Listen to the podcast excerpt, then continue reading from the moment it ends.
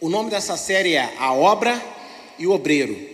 Né? Hoje nós vamos falar da segunda parte.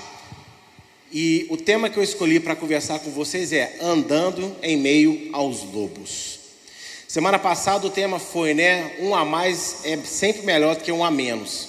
E eu mostrei o, né, o que, que é a obra de Deus, qual é o tamanho da obra de Deus, não é verdade? O que, que o obreiro tem que entender sobre a obra, do tamanho da obra, do papel dele na obra.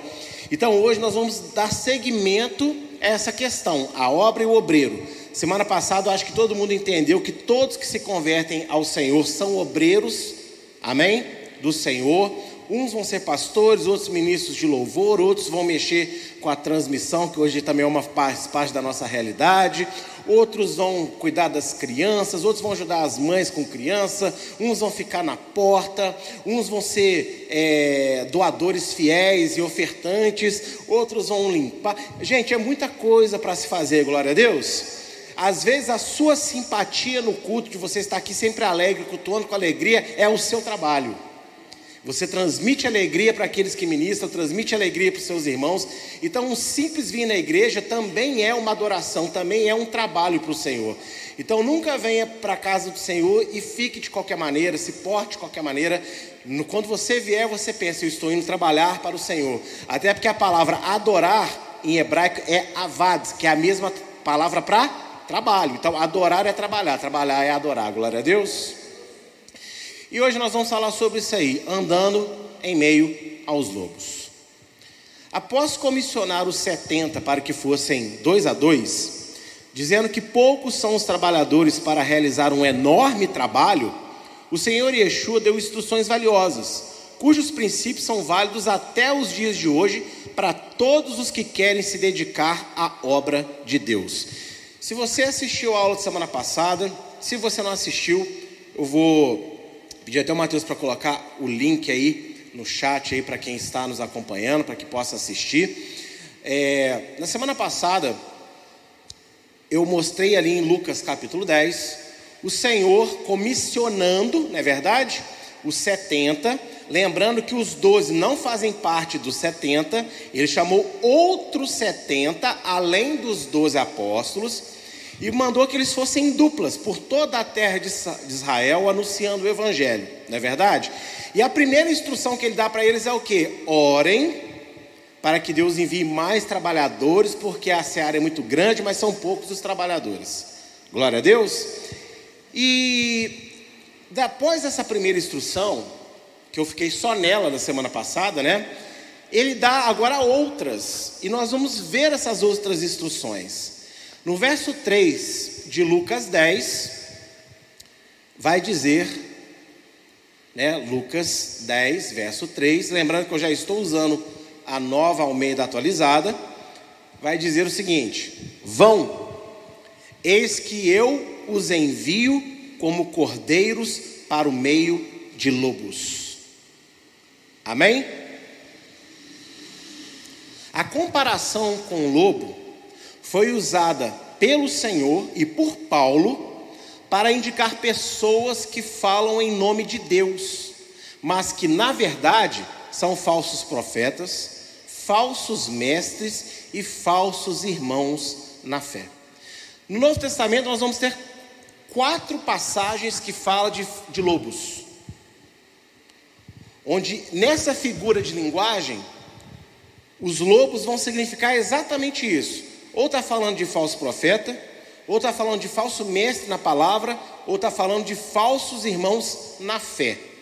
E olha só o que, que o Senhor está dizendo ao comissionar os 70: vão trabalhar, mas eu estou enviando vocês como cordeiros no meio de lobos, ou seja, vocês vão conviver com falso profeta, vocês vão conviver com falsos mestres, vocês vão conviver com falsos crentes, com falsos servos de Deus.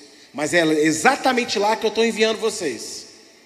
E isso já muda um pouco da perspectiva do nosso trabalho enquanto igreja, não muda? A gente tem um ambiente protegido dentro da igreja, dentro da congregação, principalmente a qual nós participamos, mas a gente não pode achar que a nossa vida é só aqui dentro dessas quatro paredes. Nós temos que sair entre a falsidade que há no mundo hoje falando de Deus para levar verdade para essas pessoas. Quem entendeu, diga amém. Em Mateus 7, verso 15, o Senhor vai dizer, né, dessa linguagem de lobo: Estreita é a porta e apertado é o caminho que conduz para a vida, e são poucos os que entram, o que o encontram. Cuidado com os falsos profetas, que se apresentam a vocês disfarçados de ovelha, mas por dentro são lobos vorazes. Está vendo aqui que já está falando de falso profeta? Agora que interessante, você não pode desassociar cuidado com o falso profeta do que vem antes. O falso profeta, ele, o lobo, ele vai querer convencer você a andar na porta larga. Ele vai querer convencer você a andar no caminho largo. O que, que isso significa? Eu acho que todos sabem o que isso significa. A viver uma, uma, uma, uma afirmação de fé que não exige muita obediência de você que não exige de você muita responsabilidade. Basta você acreditar no Senhor, declarar que o Senhor é, é, o seu amigo, que Ele é o teu Salvador, e vai vivendo que você é fraco, pecador, e Ele sabe disso, mas Ele te ama a si mesmo. Isso é caminho largo, isso é porta larga. E essa é uma característica do lobo.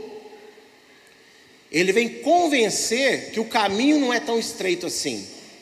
Ele vem convencer que a porta não é tão estreita assim. Ou seja, você pode permanecer do jeito que você é, você não precisa de mudar nada, você não precisa de aperfeiçoar nada na sua vida. Vai vivendo, vai fazendo, que o amor de Yeshua, o amor de Jesus releva todas as coisas. Isso quem está falando é o próprio Yeshua. Isso é lobo. Amém? Isso é lobo. E o que, que ele diz? Eu vou mandar você no meio dos lobos. E aí, lá em Atos, capítulo 20, aí quando eu for ler aqui na minha Bíblia, vai ser a, a corrigida fiel, porque ainda não comprei a minha NAA. Vai dizer assim, verso 29 a 30, do capítulo 20 de Atos.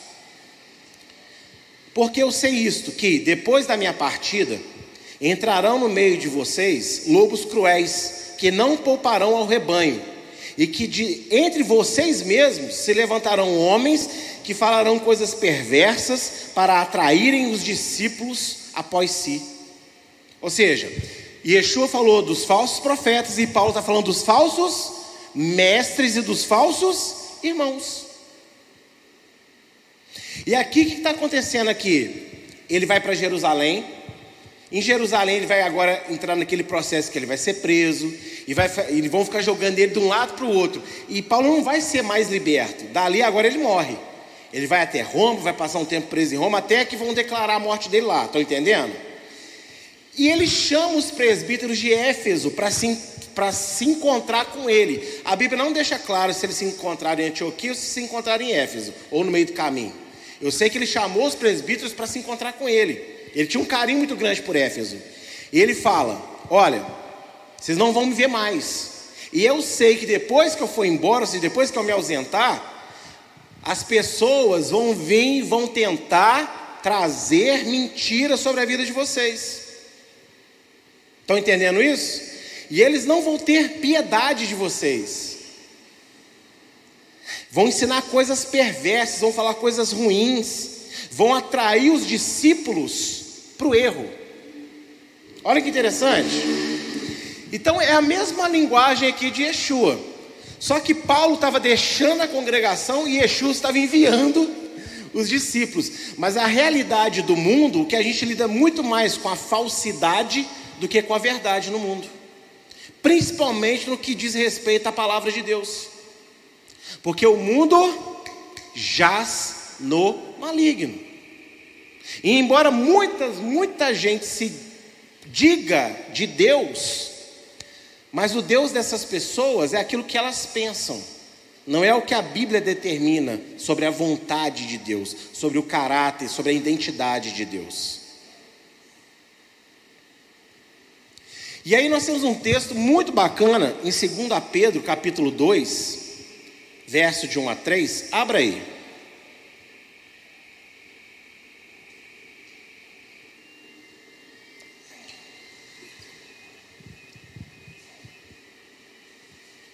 Segunda Pedro, capítulo 2, verso de 1 a 3. Que diz assim: Assim como surgiram falsos profetas no meio do povo, também haverá falsos mestres entre vocês. Eles introduzirão heresias destruidoras, chegando a renegar o soberano Senhor que os resgatou, trazendo sobre si mesmos repentina destruição. E muitos seguirão as suas práticas libertinas. E, por causa deles, o caminho da verdade será difamado. Movidos por avareza, eles explorarão vocês com palavras fictícias mas, para eles, a condenação decretada há muito tempo não tarda. E a destruição deles não caiu no esquecimento. Agora, indo lá para o verso 18 a 20. Porque falando com arrogância, palavras sem conteúdo, enganam com desejos libertinos da natureza carnal aqueles que de fato estavam se afastando dos que vivem no erro, prometendo-lhes a liberdade quando eles mesmos são escravos da corrupção, pois aquele que é vencido fica escravo do vencedor. Olha só o que Pedro está dizendo, mesma palavra de Paulo, mesma palavra de Yeshua. Vão entrar no meio do povo de Deus pessoas que vão negar Jesus Cristo e Yeshua. Agora eu quero que você entenda, você tem, que ser inteligente. Se alguém subir no altar de alguma igreja e falar assim, não vamos mais adorar Jesus, qualquer igreja vai botar a pessoa dessa para fora, não vai? Lógico que vai. Então não é tão óbvio assim. Não é negar o nome de Yeshua, é negar o que ele representa. Ou seja, vamos adorar Yeshua, mas isso não tem importância. Isso daqui Deus não se importa mais. Isso aqui passou. Isso aqui ele pregou na cruz os dias agora são outros, a Bíblia precisa de ser atualizada. Estão entendendo? Não é o que o Pedro diz? Trazendo o quê? Porque vão trazer heresias destruidoras, pregando o quê? Libertinagem. O que é libertinagem? Tudo pode. Vão falar do nome de Yeshua, do nome de Jesus. Mas é um Jesus que não impõe regra para a vida de ninguém. É um Jesus que não trabalha mudança de caráter em ninguém. É um Jesus que só abençoa, que só cura, que só prospera. Muda coisinhas básicas assim que, mas não mexe muito, não te incomoda muito. Não é o que texto está dizendo? E, e como que essas pessoas vão seduzir o povo de Deus? prometendo para o povo de Deus aquilo que o povo de Deus quer. Hoje em dia, a gente não trabalha mais para que o evangelho seja conhecido e seja grande. Hoje em dia a gente tem grandes pregadores, grandes nomes no evangelho, mas é o evangelho que deveria ser grande, não os nomes. Estão entendendo? E aí aparece um monte de pessoas famosas. Gente, na maioria das vezes, os que possuem mais seguidores nessas redes sociais de hoje em dia são os que falam coisinhas simples, mas não é que problema falar coisas simples, não é, não é problema falar coisas simples. O problema é que, usando uma linguagem fácil de entender, prometem para o povo facilidade. Prometem para o povo e dão ao povo aquilo que eles têm necessidade. Por isso que palavras como se valorize, valorize quem te valorize, é, retribua quem te retribui, né? ame quem te ama, hoje está muito na moda. Por quê? Porque as pessoas querem isso. As pessoas querem ser reconhecidas mais do que nunca. Por quê? Porque qualquer, desculpa a expressão, mas qualquer tiozinho hoje com um celular que tem uma internet quer ser youtuber quer ser é, influencer no Instagram, ou no Facebook, ou no, na, na Twitch, ou no, no, no, no, sei lá, onde mais. Porque todo mundo quer ser reconhecido. Então, dão ao povo com uma linguagem super atual, super sedutora, promessa daquilo que as pessoas querem. embora Deus seja Pai e cuide de nós nos mínimos detalhes e dê para nós muito mais do que nós podemos imaginar, porque a Bíblia promete isso, nos acrescente tudo que precisamos, o maior interesse de Deus não é satisfazer os nossos caprichos, mas é salvar a nossa alma da condenação do inferno, para estar com Ele para todo sempre. E se Deus tiver que escolher entre não dar para nós alguma coisa, ou tirar de nós alguma coisa, para que aquilo produza salvação em nós, não tenha dúvida de que Deus fará isso. Por que, que adianta você ter toda a satisfação desta vida, mas passar a eternidade afastado de Deus, condenado? Tem pessoas, eu digo crentes, que ainda acham que no dia do juízo Deus vai ter pena. Que depois de um tempo no inferno, Deus vai lá, assim, ah, agora que vocês ficaram aqui um tempinho, vão, vão embora, porque eu não, não aguento ver vocês aqui mais. A, a Bíblia diz que a palavra de Deus é fiel, a condenação é eterna, não tem volta. E Deus não quer isso para ninguém. Mas se é o que as pessoas quiserem, é o que elas vão receber. E aí, na verdade, esses pregadores, esses mestres, esses irmãos, eles mesmos são escravos do pecado. Eles têm as suas fraquezas. Mas vamos, vamos admitir: quem aqui não tem fraqueza? Quem aqui também não tem alguma coisa que precisa estar vigiando? Não é verdade? Agora, uma coisa é você saber que tem uma fraqueza, você saber que precisa estar vigiando e até melhorar algumas coisas. Outra coisa é você começar a falar que aquilo que você tem fraqueza já não é errado mais, para ninguém te encher a paciência. Estão entendendo a diferença? Eu sei que pegar essa caneta é errado, pequeno exemplo. Mas eu quero pegar e toda hora a Ana Paula vem e fala comigo pegar a caneta errado. Aí vem o Larla, vem o Reginaldo, então já sei. Irmãos, estava lendo a palavra, e olha, os tempos são outros. A palavra diz assim: olha, e pegar a caneta agora não é pecado mais, porque Deus sabe do nosso coração.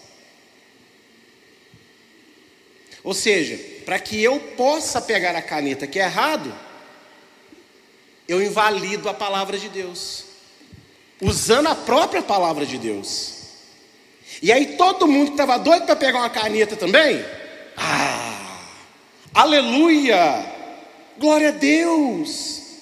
É verdade, Cristo nos chamou à liberdade. Ele chamou a gente à liberdade, não à libertinagem. E liberdade não tem nada a ver com você fazer o que quer. Liberdade tem a ver com você não ser escravo do pecado mais. Você não está mais condenado à morte eterna. Isso é ser, isso é ser livre.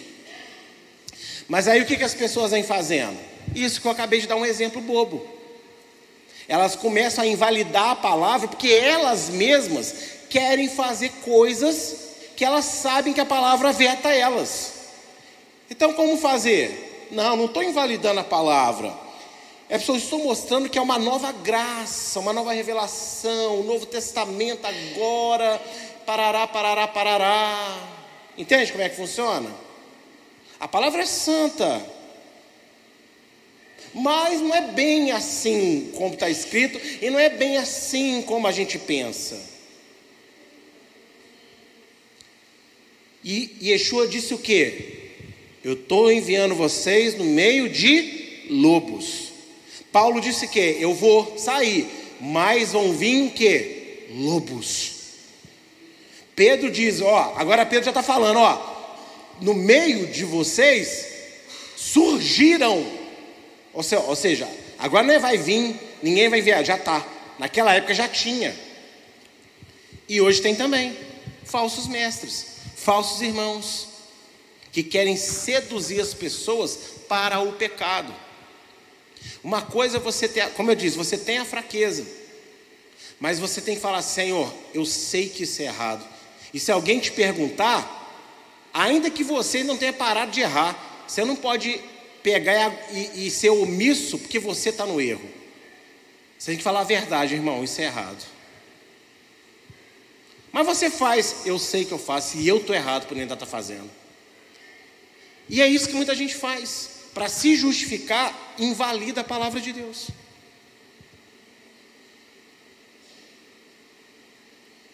Logo, a ordem de Yeshua aos 70 foi para que não se corrompessem na sua caminhada, suavizando a pregação do Evangelho ao trocar a urgência da salvação por uma mensagem agradável e popular. Yeshua chama os 70, dá para eles autoridade. Olha que interessante. Yeshua deu autoridade de expulsar demônio, deu autoridade de curar, porque isso faz parte da pregação do Evangelho, gente. Sinais e maravilhas, diga amém. Deu para eles poder de profetizar, tudo isso. Agora, que, que Yeshua, olha, olha o alerta. Eu envio vocês no meio de lobos. Cuidado. O que, que Yeshua está querendo dizer com isso? Não pervertam a minha mensagem. Vão, curem, ressuscitem os mortos, expulsem demônios, mas preguem o evangelho original.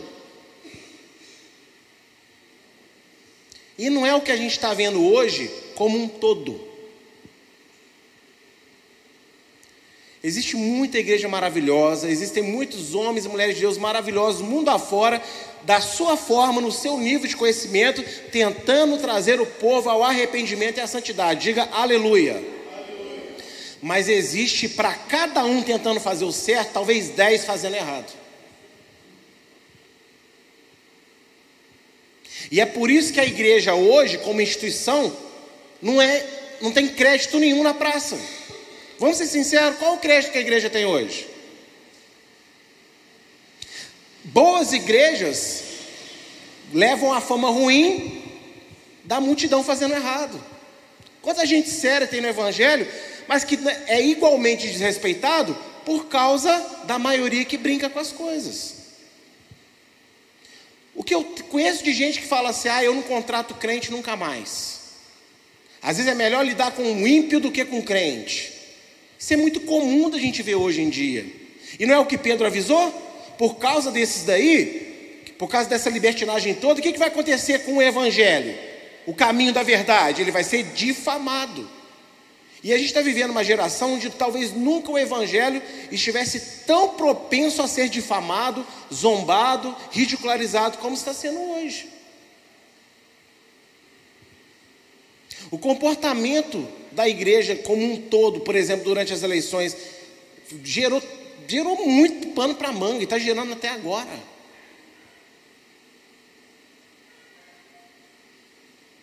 Por quê? Porque as pessoas estão pervertendo a real mensagem do Evangelho. E Evangelho significa urgência de salvação. Isso é Evangelho. O Evangelho tem um objetivo: te salvar. Mas, pastor, eu já aceitei Yeshua, mas você ainda está no mundo pecador.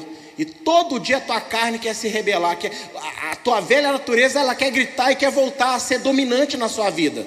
Então o evangelho todo dia vem o que? Abaixar a velha natureza e fazer o crescer em santidade. O evangelho não é para aceitar Jesus, passar nas águas e agora estou salvo para sempre. O evangelho é para me dar um estilo de vida para eu ir sendo salvo todos os dias da minha vida. Todos os dias uma situação perversa aparece no meu caminho para eu fazer errado. E o Evangelho está lá para me proteger, para me salvar daquele erro. Quem está entendendo o que eu estou querendo dizer? Evangelho é para todo dia, gente. E aí o que, que estão fazendo? As pessoas estão pervertendo as coisas. dando para o povo, para o povão, para a grande maioria, o que? Uma mensagem popular. Uma mensagem agradável que está na moda.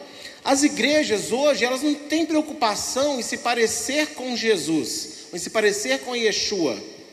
Elas têm preocupação de ver quais são as tendências. O que está na moda. Como que uma igreja grande hoje ela pinta o altar preto com luz assim um pouco apagadinho para dar aquele clima. Então é isso que nós temos que fazer para atrair as pessoas. Mas nós não temos que fazer isso para atrair as pessoas. Nós temos que atrair Deus para dentro da igreja. E Deus traz as pessoas. Porque em Atos 5 fala claramente: Deus os multiplicava, não fala, e eles multiplicavam pessoas para Deus. Quem ganha pessoas para Yeshua ainda é o Espírito Santo. Nós somos apenas ferramentas na mão do Espírito. Então nós temos que encher a nossa vida e a nossa igreja com mais de Deus, e Deus trará as pessoas. Nós não temos que cantar os louvores da moda, nós temos que cantar louvores que engrandecem a Deus e ensinam a palavra de Deus ao povo, porque o louvor ensina mais do que Bíblia às vezes, que o povo ouve muita música e guarda mais música do que pregação. Por isso que nós vamos passar a cantar muita Bíblia aqui dentro. Vamos fazer uma radicalização total. A gente tem que se encher de Deus, gente. E Deus multiplicará as pessoas. Porque no mundo a seara é grande, tem muita gente querendo Deus de verdade. Mas a gente está no meio de lobos.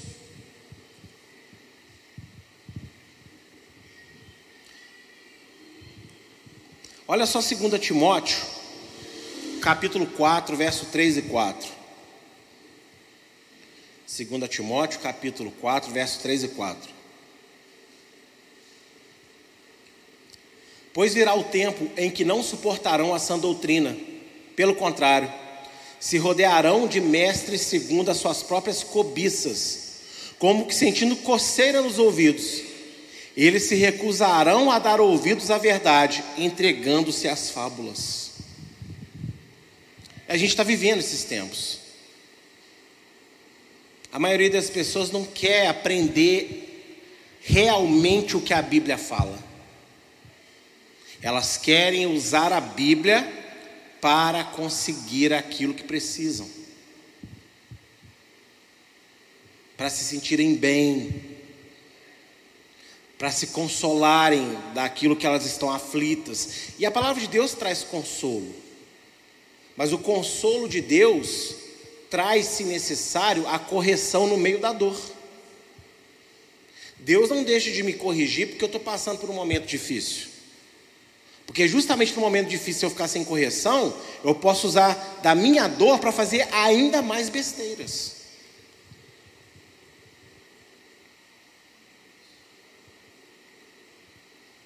E as pessoas querem ouvir hoje é fábula, história, testemunho. Não sou contra testemunho, eu tenho um monte de testemunho que eu conto. Mas o meu testemunho é para engrandecer o testemunho da cruz.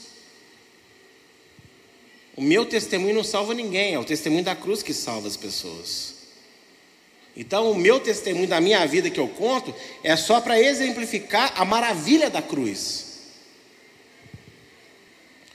Mas hoje estamos assim.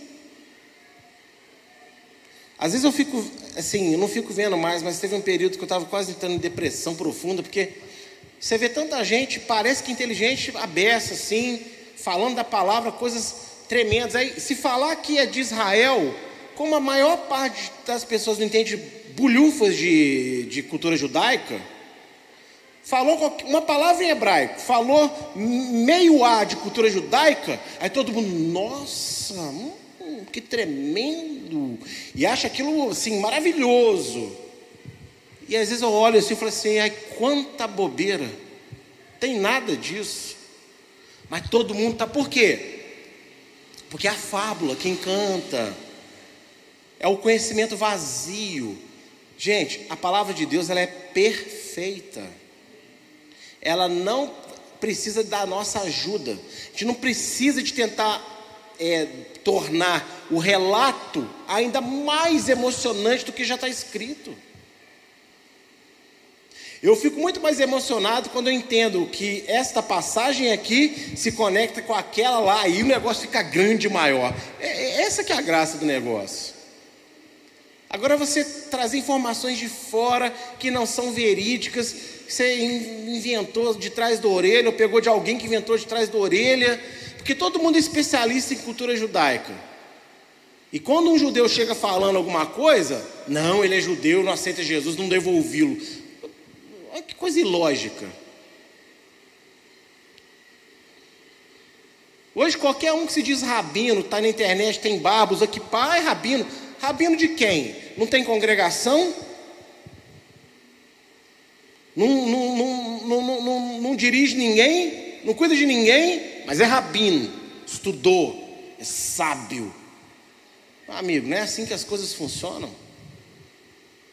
Você tem que pegar pessoas com referência. E por isso que esse ano eu dou glória a Deus por muitas dessas pessoas que nos acompanham, porque elas vieram aqui nos conheceram de perto. Muitos deles agora não conhecem a gente de ouvir falar da internet, não tiveram aqui conosco e viram quem nós somos. E hoje no chat eles podem abençoar novas pessoas que chegam, falando eu tive lá, realmente é assim, é melhor inclusive do que vendo na internet. Porque agora tem referência real. Mas hoje qualquer bobo com uma câmera vira autoridade em qualquer assunto. Aí quando você chega falando a verdade, não é isso. Meu Jesus não é assim. O problema é que Jesus não é seu. Ele é Jesus, você que é dele.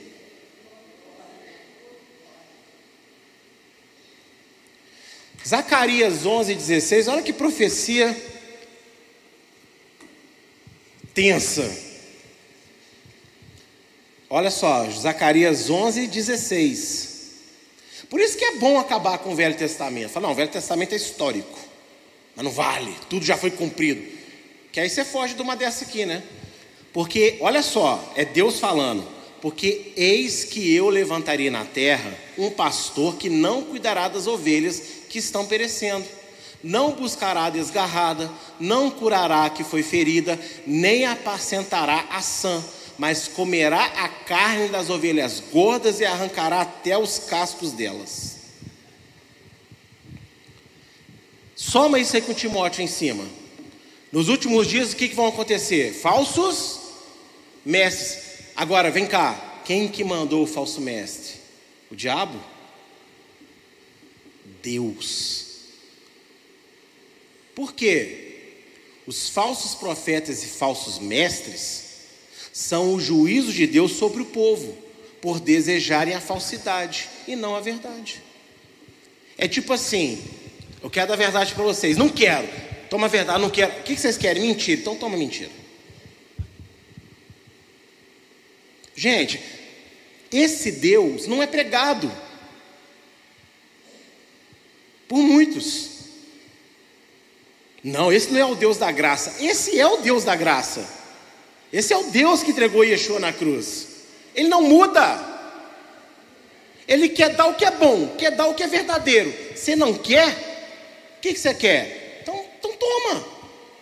Jeremias 6,19: Eis que eu trarei sobre este povo o fruto dos seus próprios pensamentos. Vocês não querem falsidade? Então toma falso mestre. Vocês não querem bibelô? Então toma falso irmão. Vocês não querem só ouvir profeta? Então toma falso profeta.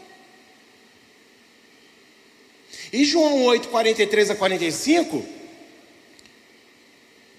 eu leio, tenho lido bastante esse texto aqui, mas eu quero ler de novo, né? Vale a pena ler de novo. João 8, 43 a 45. Por que não entendeis a minha linguagem? Por que não podeis ouvir a minha palavra? Aí ele responde, né? Vós tendes por pai o diabo e quereis satisfazer os desejos do vosso pai. Ele foi homicida desde o princípio e não se firmou na verdade. E não há verdade nele. Quando ele profere mentira, fala que é próprio, porque é mentiroso e pai da mentira. Mas, porque vos digo a verdade, não acreditam em mim. Por que, que as pessoas às vezes não acreditam no que a gente aconselha, no que a gente fala? Porque ele é a rua, é uma igreja anormal, é, de gente bitolada, de gente herege? Não, porque a gente prega a verdade. Então as pessoas não querem verdade, elas acreditam no que a gente fala. Porque elas não querem verdade. Elas querem uma solução imediata para o seu problema. Pastor, você já ajuda. Você precisa disso. Me dá uma fórmula mágica. Então, aí eu, né? Vocês me conhecem? Então. Aí eu começo a falar, você precisa de fazer assim. Mas eu tenho que fazer alguma coisa? É.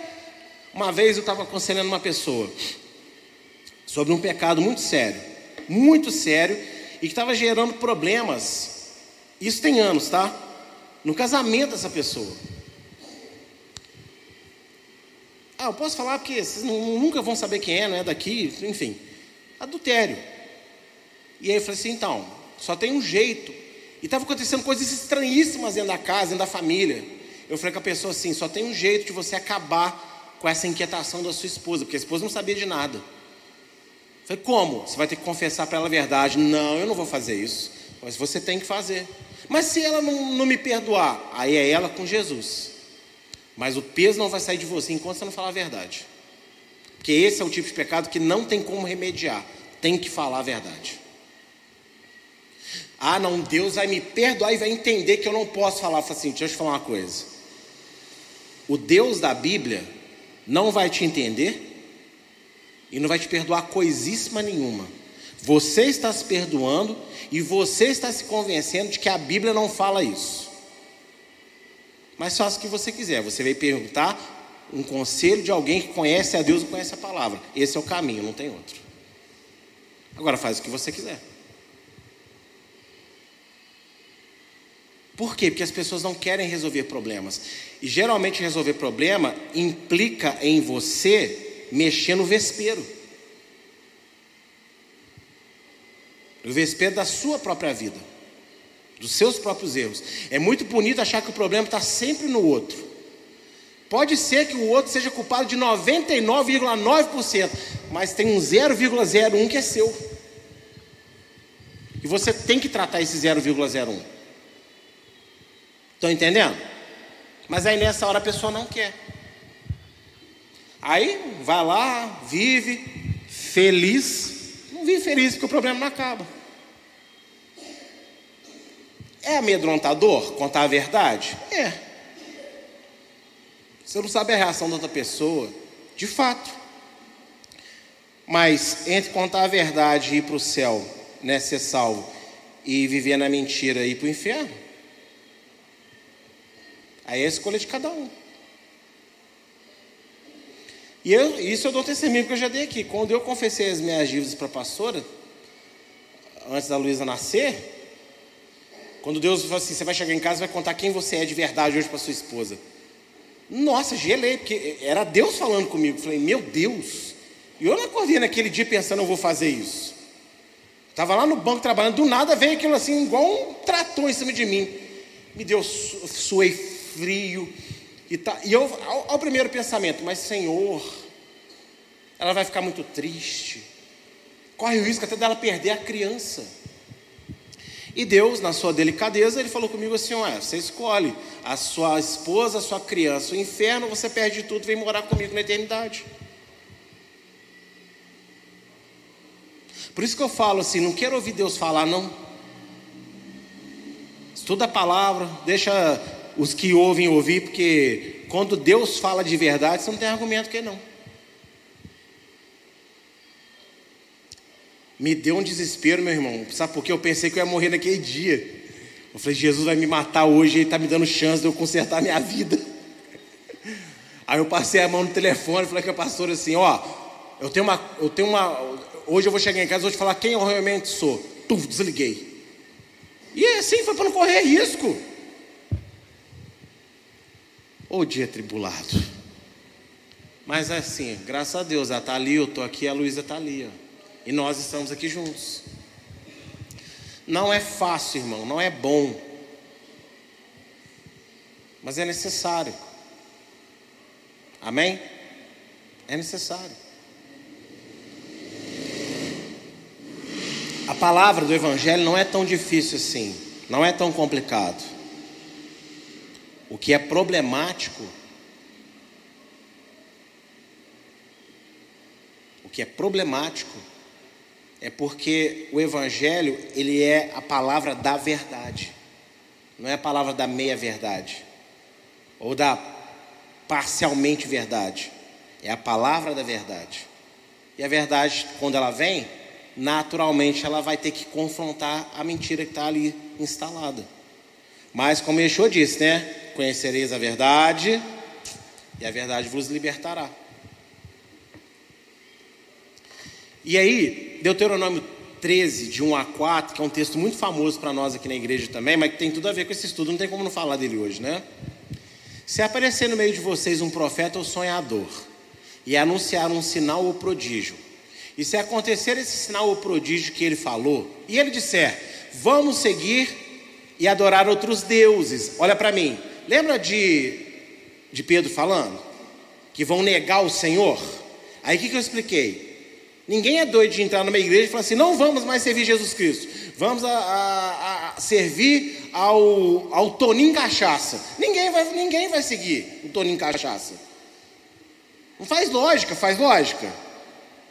A mesma coisa, quando Deus está falando aqui, vamos servir outros deuses, você acha que alguém chegar no meio de Israel e falar assim: aqui, vamos servir ali o, o Astarote ali, naquele momento que Deus estava ali com a nuvem de fogo no meio da congregação? Depois do que aconteceu no episódio balão, alguém ia ser doido de fazer isso? Deuses que vocês não conheceram, não deem ouvidos às palavras desse sonhador ou profeta, porque Adonai, o seu Deus, está pondo vocês à prova. Lembra de, de, de Zacarias que eu li com vocês? Para saber se vocês amam Adonai, o seu Deus, de todo coração e alma. Sigam Adonai, o seu Deus, e temam somente a Ele guardem os seus mandamentos, deem ouvido à sua voz, sirvam-no e sejam fiéis a Ele. Como que o falso profeta, o falso sonhador, chama você para adorar outro Deus? Tendo práticas de fé estranhas a Torá, estranhas à lei, estranhas à palavra.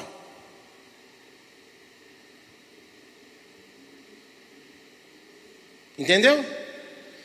O que foi o bezerro de ouro? Qual, não sei se vocês lembram. Qual foi o nome que deram para o bezerro de ouro? Adonai. Lembra? Senhor. Esse é o Senhor que nos tirou da terra do Egito. É Adonai que nos tirou da terra do Egito. Agora, a prática da idolatria é estranha a palavra ou não é? Então estava usando o nome de Deus, mas estavam adorando a Deus? Muita gente usa o nome de Jesus, mas não estão adorando a Jesus porque estão fazendo uma prática de fé estranho à palavra. E é assim que os, que os lobos seduzem as multidões. Falam lindo, falam de Jesus com uma doçura, com um charme, que eu nunca vou ter, porque minha, não vou ter, não tenho. Eu sou assim mesmo, eu tento falar macio, mas de vez em quando saio um, as coisas meio empolgado, meio parece que eu estou bravo. Eu não vou tentar mudar quem eu sou. Eu tento às vezes controlar um pouquinho, ser mais amistoso. Mas no geral, isso sou eu. Então tem gente que tem uma capacidade de fala que só da pessoa falar boa noite, você ah, fala que eu te ouço. Tem gente que tem esse dom, e glória a Deus por isso, amém? Não tem inveja não.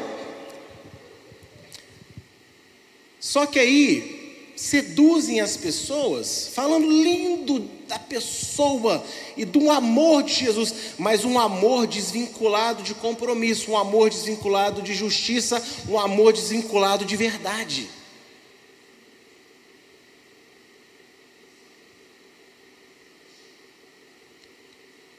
E como João nos ensinou, graça e verdade, quando ele cita o salmo, andam juntos agora. A graça não, abo, não, não aboliu a verdade de Deus. E a lei de Deus é a verdade dele. Expressa o que ele ama, o que ele é, como ele deseja que o mundo funcione, como ele deseja que a gente funcione no mundo.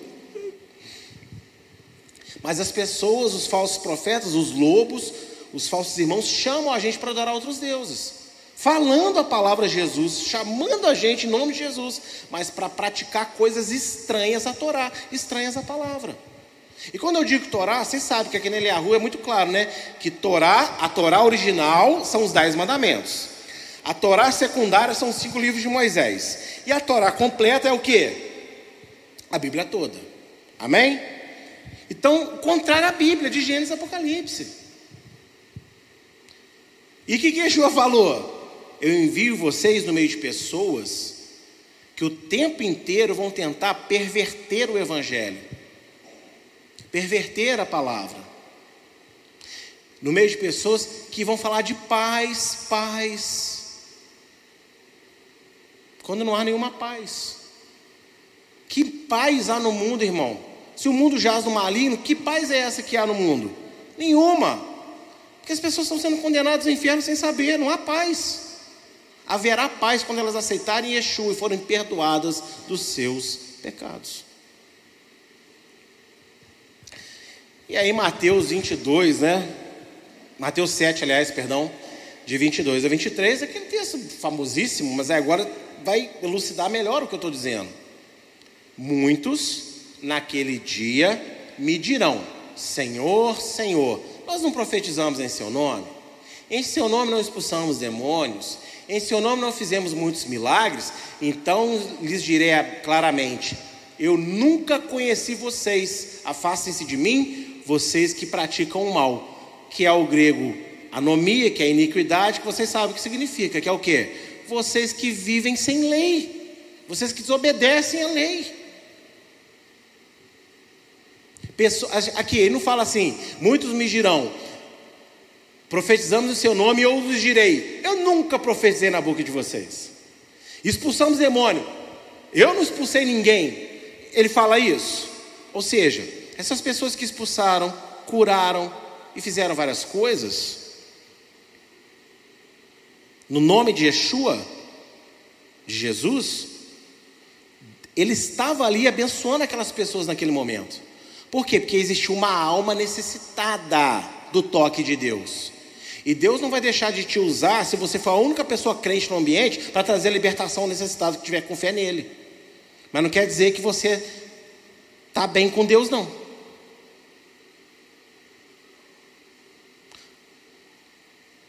Toda vez que Deus te usar e você não tiver nos trilhos com Deus, Pensa que Deus está te dando uma oportunidade, está vendo? É isso que eu quero para você. Volta para mim, faz a minha vontade, me serve com integridade, que eu quero te usar, não quero te machucar, não quero te punir, não. Então usa isso como uma oportunidade e volta para o caminho. Olha como é que Deus é lindo, gente. Mas aí o que, que os bobos pensam?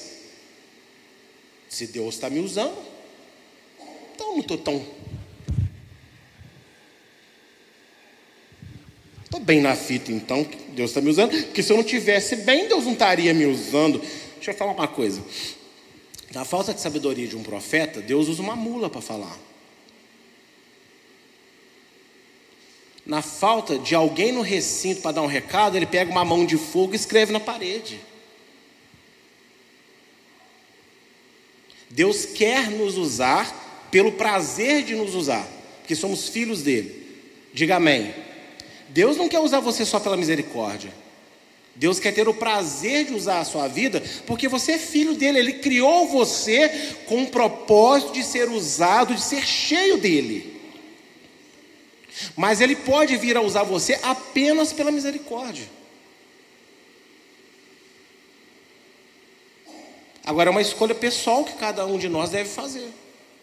Seremos usados apenas pela misericórdia de Deus ou nós iremos procurar agradar ao nosso Pai Celestial, fazendo com que Ele tenha prazer de estar conosco e nos usar na caminhada?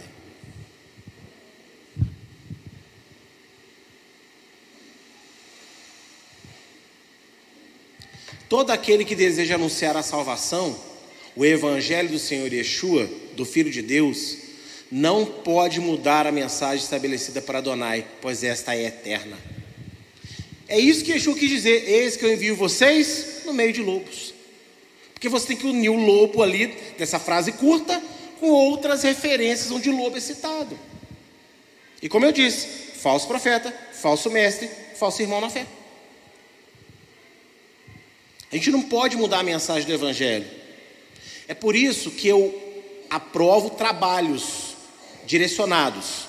Trabalho com as mulheres, trabalho com os jovens, trabalho com os homens, trabalho com as crianças, e todos os trabalhos que existem. Agora, culto, eu não aprovo culto separado. Você está separando famílias. Você está separando públicos. Aí você bota um. Desculpa. Eu sei que vai ofender muita gente. Mas como disse Paulo, às vezes a ofensa vai gerar em você arrependimento.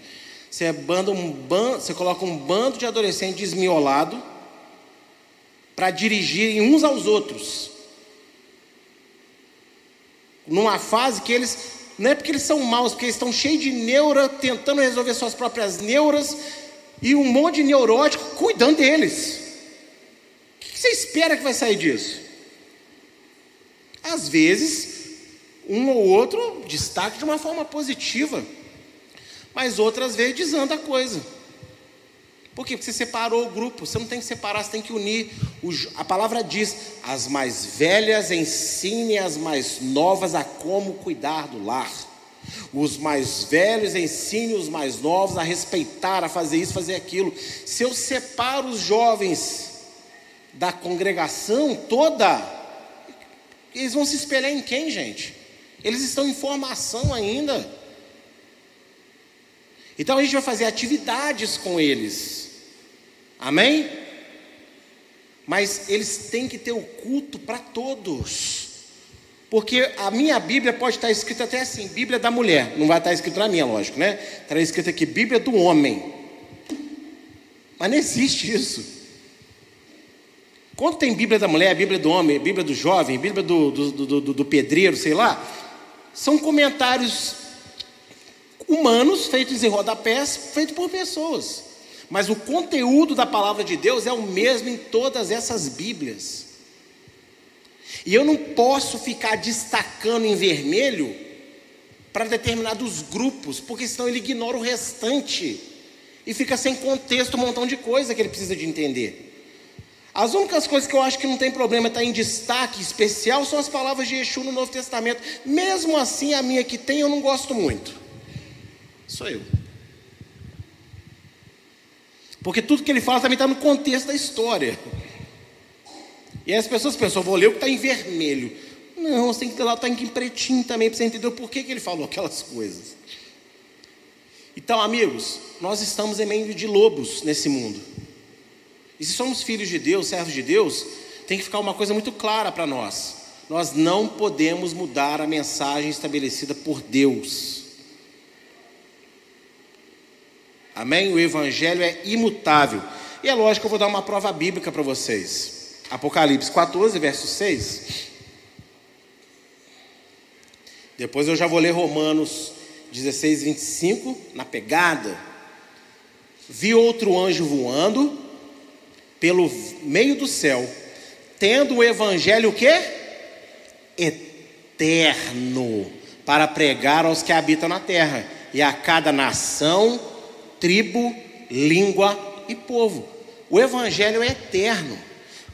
Aqui em Romanos 16, 25 diz o que? Ora, aquele que é poderoso para vos confirmar, segundo o meu evangelho e a pregação de Yeshua HaMashiach, Jesus Cristo, conforme a revelação do mistério que desde tempos eternos esteve oculto. Que mistério estava oculto? A salvação em Cristo, mas que agora está revelado para todo mundo.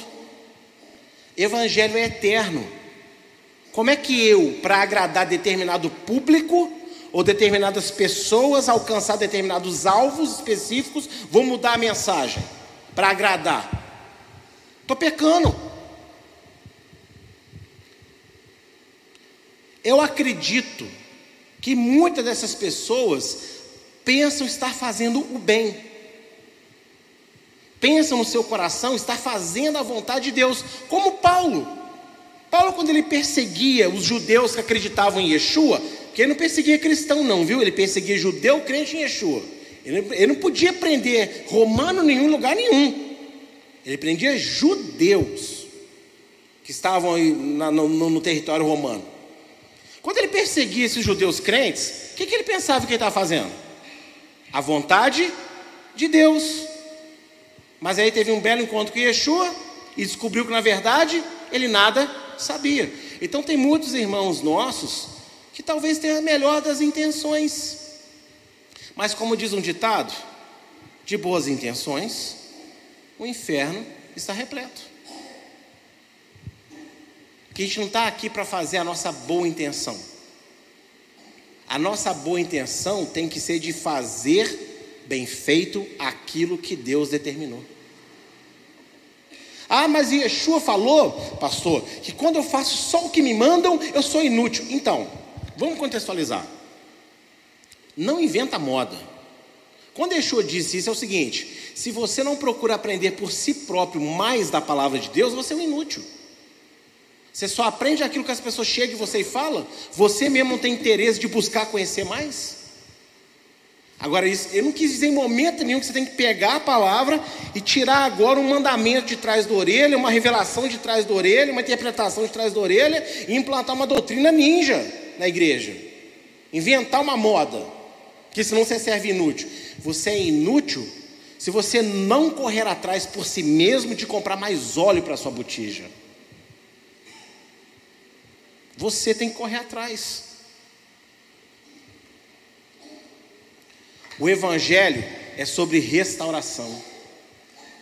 Voltar novamente o homem ao seu estado glorioso e eterno, purificando-os dos seus pecados pela cruz do Messias e Yeshua, restabelecendo o verdadeiro relacionamento entre a criatura e o seu Criador, Adonai, o Deus dos céus e da terra.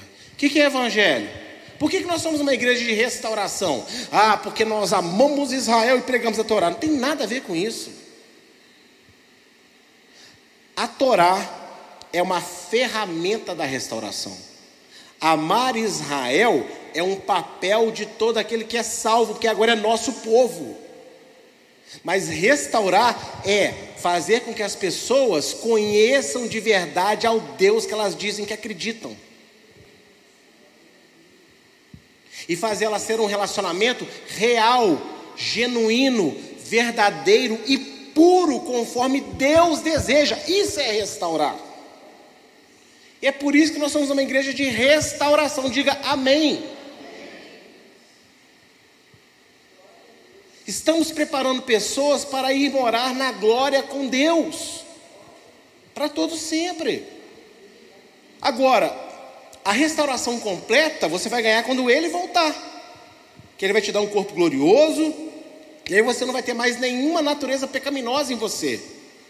Mas para que ele volte, e no dia que ele voltar, ele te dê esse corpo glorioso, eu tenho um trabalho hoje para desempenhar em você, para que você restaure conceitos na sua cabeça, para que você restaure relacionamentos, restaure forma de trabalhar, forma de conviver, forma de pagar, forma de receber, tudo na vida.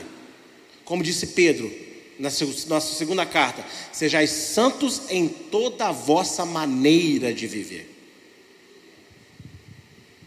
Então, isso é restauração,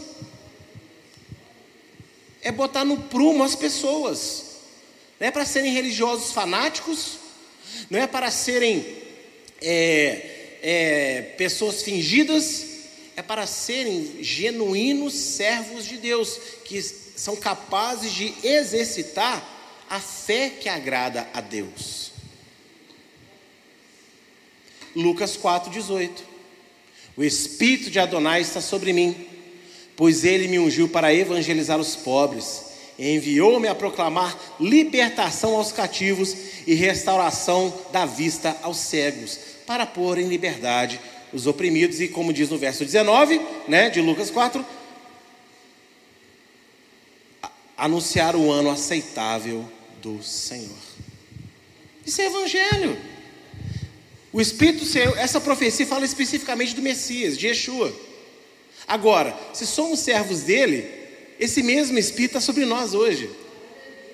E nós temos que evangelizar os pobres. Não é pobre porque está morando na casa caindo aos pedaços, não.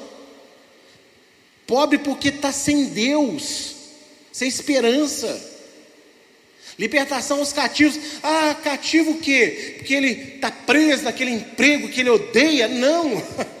Ele está preso pelo, pela, pelo diabo, na mentira, no pecado. Cego porque usa muleta? Não, querido. Deus pode até curar essa vista aí também. Mas cego porque ele não conhece a verdade. E oprimido de quem? Oprimido do diabo. Entende o que é evangelho? Então, se eu chego para uma pessoa que está com a vida errada, e só para agradá-la e vê-la feliz, eu falo de Yeshua para ela sem expor para ela o que ela precisa de mudar, eu não estou libertando ela de nada. Eu estou alimentando o ego dela e, de, e, e continuo deixando ela desprovida de ferramentas verdadeiras para ela ser genuinamente curada. Tem contas que ainda vão, demor vão demorar para pagar. Existem relacionamentos que vão demorar ainda para serem curados. Existem doenças que talvez nem se curem. Mas se você tiver com a sua alma lavada e remida no sangue de Yeshua,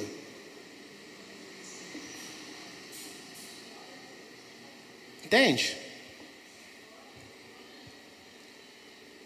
Já estamos acabando, tá? Mas está no tempo ainda, né? Atos 3, 19 a 23 aqui é a real mensagem do Evangelho. É muito bonito falar, porque Pedro converteu 3 mil na primeira pregação. Então a gente tem que analisar o que Pedro pregou. Pregou não, pregou. O que Pedro pregou. Olha a pregação do Evangelho genuína. Portanto, arrependam-se e se convertam, para que sejam cancelados os seus pecados a fim de que da presença do Senhor venham tempos de refrigério e que ele envie o Messias, que já foi designado para vocês, a saber, Yeshua, ao qual é necessário que o Senhor receba até o tempo da restauração de todas as coisas de que Deus falou por boca dos seus santos profetas desde a antiguidade. Porque Moisés disse: o Senhor Deus fará com que do meio dos irmãos de vocês se levante um profeta semelhante a mim. A esse vocês ouvirão em tudo o que ele lhes disser. Quem der ouvidos a esse profeta, quem não der ouvidos a esse profeta, será exterminado do meio do povo. O que é a mensagem do Evangelho? Você quer refrigério na sua vida? Se converta a Deus. Mas, pastor, eu já me converti mas talvez algum aspecto da sua vida não esteja funcionando como deveria funcionar a vida de um convertido. Todo dia a gente tem alguma coisa na nossa vida para converter a Deus, para aprimorar, para melhorar, ou para voltar a fazer coisas que a gente de repente parou. E o refrigério que vai vir não tem a ver com a resolução imediata do problema, tem a ver em você receber a shalom que o mundo não dá. Quem está entendendo, diga amém.